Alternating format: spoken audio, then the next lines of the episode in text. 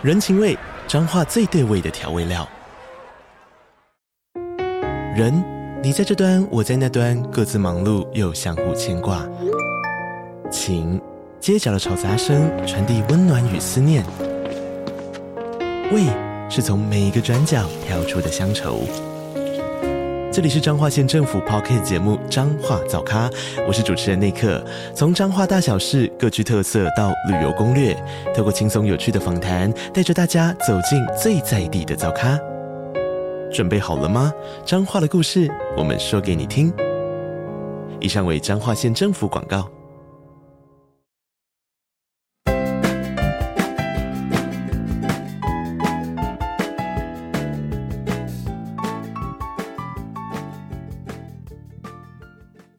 我是花，Hello，我是雅雅。你最近又有发生什么事可以来分享的吗？哦，就是最近我有一个专约，然后有学长跟我配件，嗯，后来对方的客户他主动递名片给我，然后我后来为了要避嫌，我就等客户离开之后，我就又把名片给邮电的学长，嗯，对，而我是觉得中介生涯中难免会发生类似的事情，但我想宣达的是，如果别人带来的客户，最好不要留下任何的联络方式。因为懂得避嫌会让你生涯之路走得更长更远，毕竟人情留一线，日后好相见喽。嗯，一我不知道有的人会不会不知道什么叫做专约跟配件，你可不可以解释一下？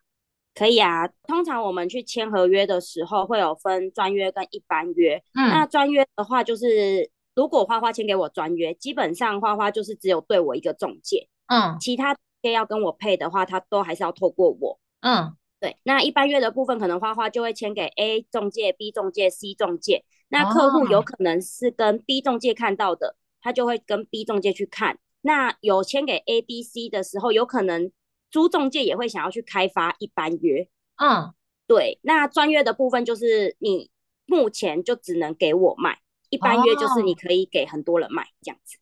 那以客户来说，专约比较便宜还是一般约比较便宜啊？客户来说没有影响，但我觉得专约的部分你价格比较守得住，所以如果客人想要给我们中介合约的话，嗯，我还是会比较推专约。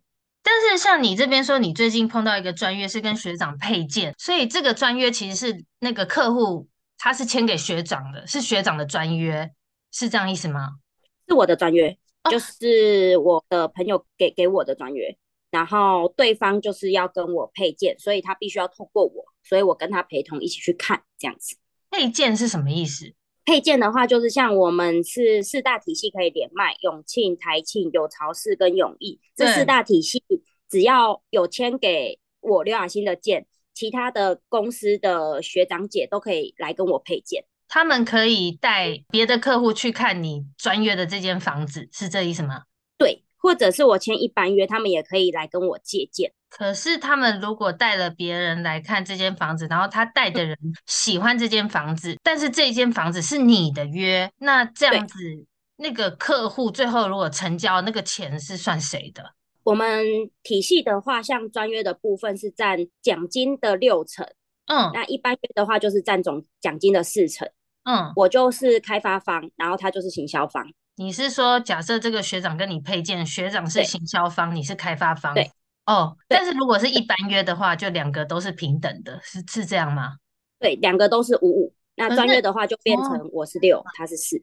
哦，但是你是说，呃，这个学长跟你配件，但是后来学长带的客户。想要递名片给你，但其实他是学长带的客户。照理来说，你的意思说他应该就对学长就好，你不要去抢学长的客人，有点这个意思。对对对对，他是学长带来的，对，那客户就直接对学长就好了，他没办法就是留我的联络方式，因为对着我也没有用，因为毕竟他是学长带来的客户。如果他想要这间房子，他就跟学长说，透过学长来告诉我就好。而不是我直接对客户，因为如果我直接对客户的话，变成学长没有业绩，这个就有点那个。哦、就是假设啦，假设今天那个客户递名片给你，然后以后他就对你的话，那假设这成交就整个都是你你的收入，学长就没有了。对，然后这样你们也会对对对对对不对？对对，就会觉得很奇怪。嗯，哦，原来是这样，因为我前几天看那个网络新闻啊，然后他就有讲到说。台湾的房仲真的很多，所以这种抢建的案子其实蛮常见的。嗯、就是我后来想想，因为我在台北市啊，我不太清楚你高雄市的状况，但是的确，我们家走出去的那一条路，每个路口当然没有像 Seven 那么多，但是房仲公司真的蛮常见，真的很多房仲的那个店面。不知道高雄的街头也是这个状况吗？就真的很多房仲哎、欸。超级多，我都觉得房仲店头要比 Seven 多了。我们可以去查一下资料。所以这种互抢客人的状况，是不是说真的蛮常见？对啊，这个部分的话，其实就是、嗯、因为毕竟中介人也多。对。那客户通常不会只会跟一个中介看，他就会跟很多个中介看。这样。可是这种就是一般约啊，对不对？应该是说一般约跟专约是我们开发方。我们中介有分两种，嗯，对，就是呃，我开发可能我就对屋主哦，我一样可以行销，我一样可以找花花来看房子，嗯，这是一个。那如果我没有这间房子，可是花花想要看 A 房，嗯，那我就必须要去跟学长借鉴，学长姐借鉴，嗯，花花去看。所以我们中介的奖金有分开发方跟销售方。那还有有时候你们会常常看到中介会 po 说，哎，全泡什么的，就代表开发方跟销售方都是他的。哦，嗯嗯，对。还有半炮，半炮我有看到那个新闻。半炮是什么？顺便讲一下。半炮就是可能我只有成交开发，像我之前卖的人武透天就只有开发就半炮。哦，因为你是开发的，但是是透过人家配件配件人家成交的，不是你自己的你自己成交的，这样吗？对对对，啊，对，对这就半炮也不错啊，就是先当开发，那怎样可以当开发方啊？开发方是你现在如果有房子，你就会签给我，啊、就是我就是开发方，人家先找，反正就找你专约啦，我找你，然后你就是这个所谓的开发方了，你有拥有这个，哦，我懂我懂，对。对啊，你可以选择签给我专约或一般约这样子。如果我签给你一般约，你是不是就没办法当开发方了？还是还是可以当开发方？呃，我我都是开发方。哦，只要我找你，只要我今天有房子要卖，我先找你，你就是个开发方。哦，原来是这样。但是如果我找你，嗯、但是我说要一般约的话，表示我可以找很多人，我可以找你，也可以去找 B 中介，也可以找 C 中介，是这意思吗？对。对哦哦，原来，所以这样子。就像你刚刚说的那个状况，你是专约，你跟学长配件，然后假设客人真的就找你，都不找学长，这有违法吗？其实目前是没有明文规定，就是有没有违法这件事情啊。嗯，但毕竟互抢这件事情也很因人而异，就看他是使用什么手段。而、啊、我个人觉得做中介这行，道德在自己心里要有一把尺，因为你要先做人，再做事。如果所有中介朋友你都得罪光了，嗯，未来如果你想配件，人家也未必想要配给你，然后说不定还会偷偷弄你。嗯，好像其实你在社会上做事就应该稍微心里有一一点道德的尺，就是这样，也不是做中介吼，对不对？你如果在外面做业务也是这样，也不要这样子抢人家生意。就如果基本上那个生意是人家先开发的话，吼，嗯，对，就像我刚刚讲到的那个一般约，嗯，我们平常的工作就会去开发那些一般约。嗯，对，就是可能花花有一个房子，他签给 A 中介，签给 B 中介。那我在网络上，我可以搜寻到花花要卖这个房子，我就想办法找到花花，我就问花花说：“哎，你愿不愿意再签给我？反正你多签给一间，对你来说没有损失。”哦，反正就是以我屋主来说，我签约的时候我也不用付钱，是成交的时候才要把那个趴数看哪一个中介成功，然后分出去，这样是吗？对，对，没错。啊、呃，所以对屋主来说，其实他签给很多个中介。基本上是没什么损失的，是这样吗？我个人觉得还是要签专约比较好，因为我们之前就是会有遇过，可能好 A 中介，可能屋主跟他说，哎，我底价是九百，那 B 中介可能也是说底价九百，但因为他带看的客人，客人可能只想下八百五，嗯，那这样的状况下，就是可能这个客人就跟 A 中介，A 中介说好八百五，我也收这个斡旋。那 B 中介不愿意收，oh. 可能就会打坏这个市场行情，就会让客户觉得，哎，我八百五就可以出了，那为什么你 B 中介不收？结果去跟屋主谈的时候，其实客户有可能有希望是出到九百，但是因为 A 中介打坏了这个行情，oh. 所以会让价有点乱掉。所以我还是会觉得，如果你真的有很想要卖这个房子，你可以去找一个你自己真的觉得很专业的。中介，然后你就给他专约，他会帮你把这些房子的事情都处理好，他会知道怎么去拿捏那个价格。哦，这好像你在上集还是上上集有跟我谈过，这个我有印象。就是，嗯，如果我是专门找一个的话，我们两个沟通好，我希望卖的价钱比较容易守住。但是我今天整个发出去市场的话，那每一个中介为了抢生意，就有可能会因此破坏掉我市场行情，而变成我其实原本想卖九百万的，但最后我可能真的卖掉，可是我只卖了八百万，也很有可能变成这样，对不对？对，所以就是找一个专业的中介帮你谈。最好，因为反正反正我最后如果只想要房子卖掉，我不管是一般约或是专约，我被抽，就是我房我以屋主来说，我这个卖掉房子被抽掉的趴数会有差吗？你刚刚说什么六四那个，就是我如果找专约，我会被抽掉比较多的钱，还是对我对我本身来说这边是没差的？这边是没差，基本上屋主就是给四趴，对，不管一般约，哦，然后哦哦，就我找专约，我也是给四。四趴，还是说不同中介公司不一样？呃，基本上都是四趴。对，当然我知道某个中介他们是买方一趴，卖方四趴。对，啊，永庆集团基本上都是卖方四趴，然后买方两趴。哦，买方也要也要也要付那个钱。对对对对对，买方也是基本上都是两趴，但我们收的上限不能超过六趴，这是有明文规定的。哦。所以你做中介以来，你是进来这个产业之后才发现中介人真的很多，还是以前就知道啊？就这个行业其实，其实我是进来才才知道、欸。对啊，因为老老实讲，你有后悔吗？不会啊，没有后悔，哦、因为我觉得中介中介中介这行真的就是一直每天不断的在精进自己跟学习。因为我之前经营自媒体，可能理财跟股票那些，就是真的。目前我们自媒体上还蛮多人在做的，那房地产这块算是目前比较少的区小的区块，对。然后我自己又有把房地产变成有点游戏化的教学，那我自己是目前都做得很开心。对，欢迎来玩我的游戏。哦、对，你 的游戏你方便在这边介绍一下吗？因为我常常看到你现动 PO 你那个房地产的游戏，但是我有点看不懂，那个是在玩什么？呃，我的最简单的第一款游戏，目前就是。市市面上现在有在玩的，就是谁是卧底。嗯，对，你有玩过谁是卧底？我不知道，那个跟房地产有关吗？就是我的题目是跟房地产相关的。哦，原来是可以这样结合。嗯，对对。然后还有其他款的游戏，是我有做学习单，然后让大家大概知道房地产的观念。那里面也会加一些地区，让大家去搜寻地区的房价大概多少，也会带一些呃，可能投资或者是。就是你的头期需要多少，你可以买多少房子的那些观念。所以你这个房地产的游戏，就是呃，如果他们 follow 你的 IG，可以随时报名的吗？还是你的定期会开放这游戏，然后大家有兴趣就可以跟你预约，然后一起玩这样？呃，目前我的游戏现阶段我基本上都是免费的，那可能明年我就会收费，或者是年底。嗯、对、嗯，那像我最近近期的有两场游戏。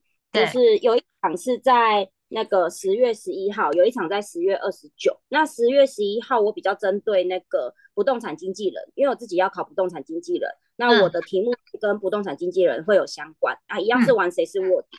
嗯，对。然后二十九号的部分的话，是我刚刚讲的，我会结合一些就是可能投资的观念，或者是你大概投期有多少可以买多少的房子。那也会有一些合伙的一点小小的观念带进去，然后会有学习单让大家去玩这样子啊。所以你就是结合这个游戏，大家在玩游戏的当中可以更了解房地产相关的知识就对了。对，啊，就是比较不会那么硬。这听起来感觉是边玩就会至少知道房地产的基础知识，不会说像刚刚看那个文件觉得很无聊。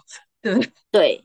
但我觉得，我自己觉得教育的目的，它不是你去教他一个东西，而是你去唤醒他。可能好，假设我今天在房地产里面，我玩到了土地增值税，嗯，那我回家我就会更想搜搜寻这个资料，或者是朋友讲到土地增值税，我会特别想去听，因为我在雅雅防身术有玩过这个游戏，嗯，然后有听到的观念。对，我比较想倡导的是，哎，自己可以自动自发的去学习，因为有时候是用我们去教的，就像呃，他听我们的 podcast，听完之后他可能也。不太有方向，说，哎，那房地产要怎么投资，或者是这个名词听完我可能也忘了。但是你真的实际去操作，或者是实际有朋友在跟你讲这件事情的时候，你会更有观念。就像我们今天提到的专约跟一般约，对，嗯，还有半炮跟全炮。对对对对，我懂你的意思，就是有有激起我那个想要去了解的欲望，然后我自己主动就会去搜寻，或是在看到这个名词的时候就不会这么陌生，然后就更容易去深入了解这方面的知识，对不对？对对对对对。哦，哎，那我就另外另外插入别的话题，我想到就是刚刚我们讲到那个房仲很多的事，这个是像那个之前有说房仲是永庆，对不对？就是你一进来至少有保障薪资几个月。对，那个规定，那个福利有关吗？我们房仲怎么会现在越来越多啊？那个房子好卖吗？我觉得房仲越来越多，跟那个疫情，我觉得有点关系。我自己觉得这个影响比较大。嗯、那另外一方面，你刚刚说那个保障底薪五万的那个，对，呃。据我所知啊，永庆是只有台北的直营店有放出这个保底五万的消息。那信义信义好像是全台湾都用，但是这个的话好像是只针对白纸，哦、就像我好像就不能去信义领那个五万的。哦，你是说你在永庆的体系做过，你就不能到信义的时候重新应征，说我也要保底五万这件事？对我我据我了解是这样啊。如果就是有其他的那个，可以就是再留言给花花再跟我们讲，因为我我是没有实际去做过这个方案，所以我只有。朋友去转述，对，所以你算是在永庆体系，然后但是你是在高雄，也不是直营店，是吗？对，并没有拿到这个保底的薪资福利，是吗？你有吗？呃，我前三个月是有领底薪的，对，那这个部分就要看各个店东愿不愿意给底薪了。哦，那你说疫情有关是什么什么关系？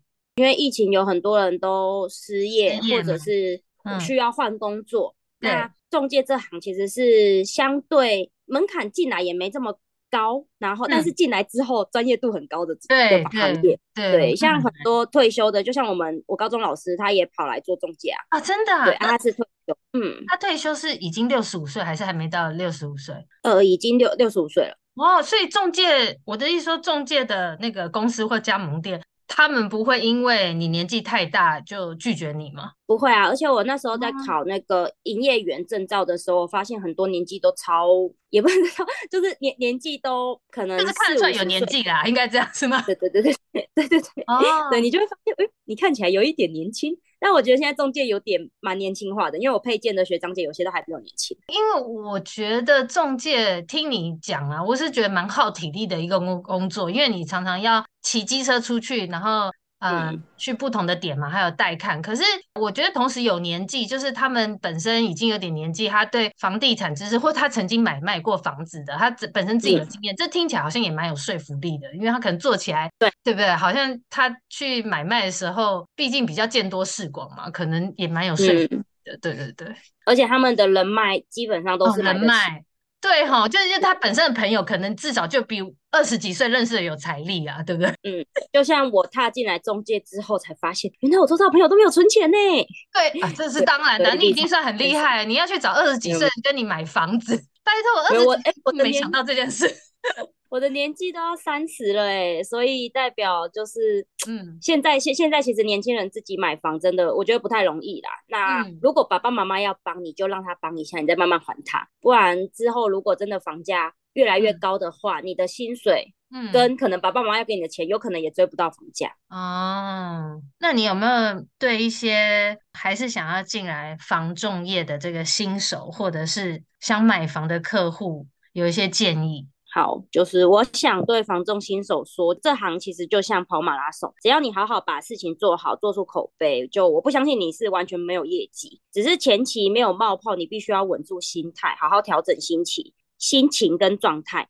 嗯。那如果你这关可以熬过的话，未来都会比一般的上班族还要自由。嗯，对。然后我想对客户说，嗯，就是。房仲其实真的不是你想象的那么简单。我们带看你们一间房子，必须要去做很多前期的功课。如果没有去看过，又不是我自己的物件，有可能我前一天就要跑去借钥匙，先去现场看过，跑来跑去后，有可能隔阵子问你的时候，你却跟别人买了，就像变了，对，就像变了心的女友回不来了。但这些事情都是你们没看到的，很多人都会轻描淡写说：“哎，你们房仲真的很好赚啊，看一下就有钱。”真的不是这样，所以我希望就是每个客户在看房的时候都可以好好的对待每个中介，毕竟人生就是要广结善缘。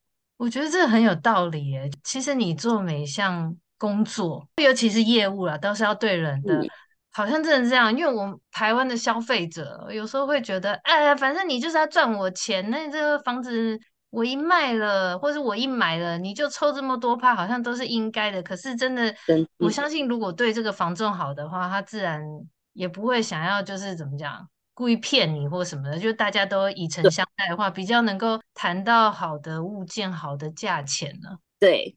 而且我们房仲就是成交才是服务的开始，就像可能我一千万的案子，我虽然可能拿了六十万的中介服务费，那我们还要分给店东或者是就是跟我配件的学长姐，但后续可能又有漏水的问题，或者是住户有什么问题，有可能你也会找我们去解决。那当我们领了这些钱，其实有时候也是后续的服务，我们都还是要做。嗯，对，所以如果有砍服务费或什么的，那对于我们来说会觉得，哎，那。这这件事情就是，虽然我们会也会去帮你做啦，但就是这就是一个 kimochi 的感觉，嗯，真的，对对啊，所以希望大家都不要砍服务费，对，因为我们中介还是要，就像就像我们这次可能就是去小琉球什么，我们中介有时候还是要买一些伴手礼或什么的，然后再去送给屋主或什么的，这些其实全部都是整成本，而且我们中介是没有底薪的啊。你这个其实你们中介就是跟做业务一样啊，真的是要好好经营客户，所以。感觉这些成本也都是需要花的，就懂得做人嘛，嗯、对，对，对，才能长久。嗯，我，我真的觉得做业务不简单哎。当然做业务你做得好的话，绝对比一般做办公室行政的领得多。可是就是大家要想，就是相对付出的也比较多啊。哦，嗯，而且我突然想到，你刚刚不是说就是体力活这件事情？对，我觉得。其实我自己觉得，我自己去带看或什么，并没有到这么耗体力。可能我自己目前对房子还是很有新鲜感。但你看，像我昨天中秋节我在麦当劳上班，我就觉得超累，就是我从一点上到九点半，然后就觉得哇塞，哇，好累哦。回家完全不想要回讯息，很虽然很多人跟我说中秋节快乐，所以我就会 隔天早上醒来之后开始回。所以你麦当劳打工那个是站了八小时，是这样吗？对啊，就是我一个月给三十二小嘛，那我至少可能一个月都要给四天，对啊。但是你有时候可能是上四小时班，但有时候一上八小时就是真的站八小时，中间有休息吗？中间会休半个小时哦，还是好累哦，天哪，啊、站嗯站那么久，我真的没办法想象哎。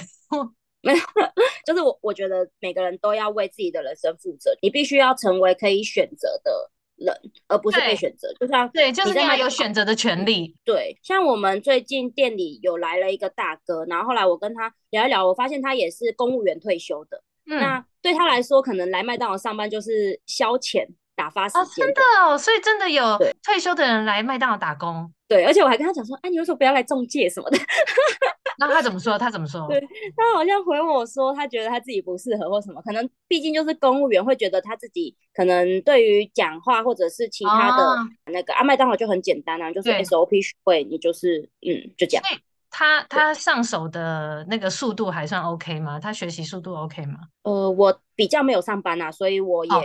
哦哦不太好去讲，对，但是就是还是还还是会比年轻人慢一些啦，只能这样说。哦，但是还是可以啊，就是公司还是继续用它，就对，目前为止可以，可以，可以，可以，因为毕竟就很简单，你就点餐，然后你要几号餐，要配什么，然后有东西要做饮料，饮料也很简单，你就按一按啊，压一压，那都好很好记。哦，听你这样讲，至少我觉得也还不错，至少工作还是有很多选择，就真的。可是可是我觉得的话。但我真的觉得要呼吁很多年轻人，就是像是做、嗯、呃外送平台或者是麦当劳，这些都是属于比较不动脑的工作。嗯、那万一未来可能好，假设外送平台它有那种就是无人机可以送到，哦、你的能力会直接被取代。嗯、然后再加上现在麦当劳也很多那个 POS 机，就是直接点、嗯、啊，你完全不用透过店员去点餐。哦、对对对，那等于说有麦当劳有。一部分可能一部分的人可能会因为这样，就是不用这么多工了。那万一你又没有其他技能，你年纪又大了，你没有去学习其他的东西，那可能你之后真的会面临转职的这一个。就是很蛮辛苦的过程，嗯嗯嗯，反正就是你趁你可以累积的时候多累积，那以后一样是有选择权啦。假因为像你说的这个公务员大哥，他其实只是怕无聊嘛，他做这个，他并不是说、嗯、呃，他真的有缺要靠这一份薪水求生存，他可能这是加减赚，所以是以这样心态 OK，所以这真的要培养自己的选择权，应该是这样，嗯，对，真的，我我们这一集好有教育意义哦。可以可以可以，希望有教育到大家。对，就是反正大家对那个房产有兴趣的话，是很推荐可以去玩雅雅的这个房产的。哎，他你你有定义它这个游戏名称叫什么吗？雅雅防身术之房地产玩很大哦，房地产玩很大，对，就类似桌游，是不是有点结合桌游的概念？对对，完全就是结合桌游概念，而且就是我个人未来可能会玩比较实际一点，因为我自己很喜欢看那个饥饿游戏跟综艺玩很大。啊、所以结合进来，那大家可以玩在一起，然后交朋友，就是可能一个休闲娱乐的感觉，这样、哦、很聪明、哦。可以有，嗯，反正雅雅的 IG 我一直都会放在资讯栏，然后大家如果对房产这个游戏很有兴趣的话，一样可以 follow 雅雅的 IG，那她有开活动的话，就可以跟你报名，对不对？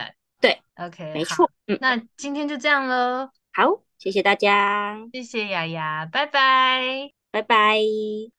花花说，在各大平台都可以收听。喜欢我的节目，欢迎帮我点选追踪关注和五星好评，或是小小的赞助支持，也可以下滑下方资讯栏的传送门连接，追踪我的 IG 和其他 blog 平台，我会不时分享各种食衣住行娱乐的活动哦。